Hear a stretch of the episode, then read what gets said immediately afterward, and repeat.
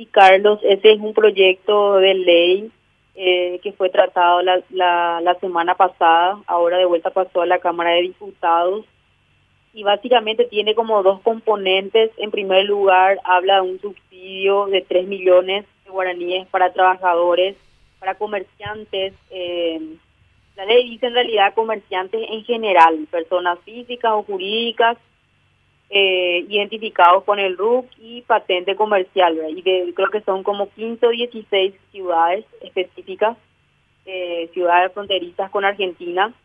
Y por otro lado también habla de un subsidio de 500 mil guaraníes ambos, en ambos casos de tres pagos para los trabajadores informales en el segundo caso.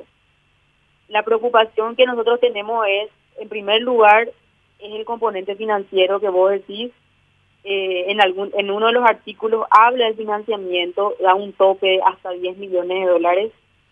Eh, y por otro lado también dice que va se va a utilizar el saldo no ejecutado de la ley de, de emergencia, pero específicamente la que tiene que ver con el eje de protección social y además suspende el cuarto pago del programa Putivo 2.0. Entonces, una interpretación nuestra es que aparentemente se quiere utilizar el saldo remanente del programa Putivo 2.0, que sí efectivamente está en torno a los un poco menos de 10 millones de dólares.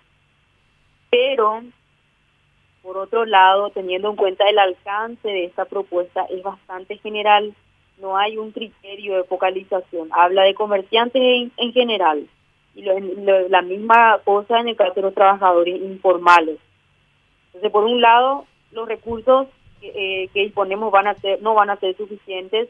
Por otro lado, no hay un componente de, priorización para aquellos trabajadores vulnerables en situación de vulnerabilidad, afectados en sus ingresos por esta eh, por esta situación.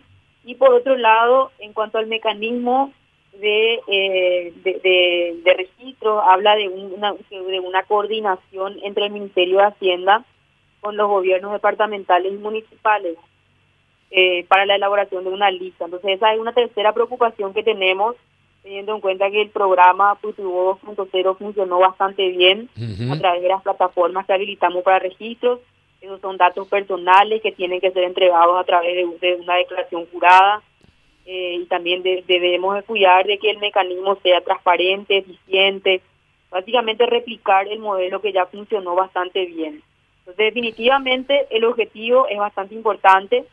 Eh, entendemos la situación, hay una situación complicada eh, para aquellos trabajadores afectados por esta situación, pero por otro lado tenemos esta preocupación también. Así como está, va a ser muy complicada de implementar, teniendo en cuenta que por un lado los recursos no van a ser suficientes, hay una diferencia importante entre los comerciantes y los trabajadores eh, informales, lo cual también complica a la hora de implementar programas de asistencia.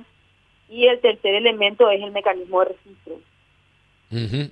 Bueno, entonces, si es que se sanciona la ley, ustedes pedirían al Ejecutivo que vete, doña Carmen. Y estamos evaluando todavía, eh, Carlos, justamente mirando, por ejemplo, cuántos son los beneficiarios, los potenciales beneficiarios eh, que, tiene este proyecto. El primer paso creo que tener tener claridad del costo. Ese es, eh, esa es nuestra prioridad ahora. Estamos preparando, estamos haciendo un análisis que yo creo que vamos lo vamos a tener listo en el transcurso de la semana a fin de evaluar bien primero cuáles son sus implicancias. Y sí, y bueno, eh, ¿y de qué depende que acepten eh, financiación? Ya conseguir una financiación va a ser imposible. Y mira, Carlos, eh, en primer lugar, yo creo como esta ya es una versión modificada, entiendo que al pasar a la Cámara de Diputados, también ellos, ellos creo que tienen que aceptar su versión o la versión de la Cámara de Senadores. Entonces, en ambos casos, de todas maneras, es complicada la redacción. Eh, entonces, ahí hay que ver bien con ellos cuál es la siguiente alternativa, porque esta propuesta, así como está, tiene esas, esas complicaciones. Yo creo que yo, yo creo que el saldo remanente, el saldo que tenemos en el programa Positivo 2.0 está en torno a los 10, yo creo un poco menos de 10 millones de dólares, pero en todo caso hay que establecer alguna medida específica, bien focalizada eh, para los trabajadores afectados. Entiendo. Eh, Rafa, ¿alguna consulta a la viceministra? Eh, sí, viceministra, ¿hay, ¿hay alguna estimación de, de cuánto costaría, eh, por lo menos de manera aproximada, implementar el proyecto en caso de que se sancione la ley?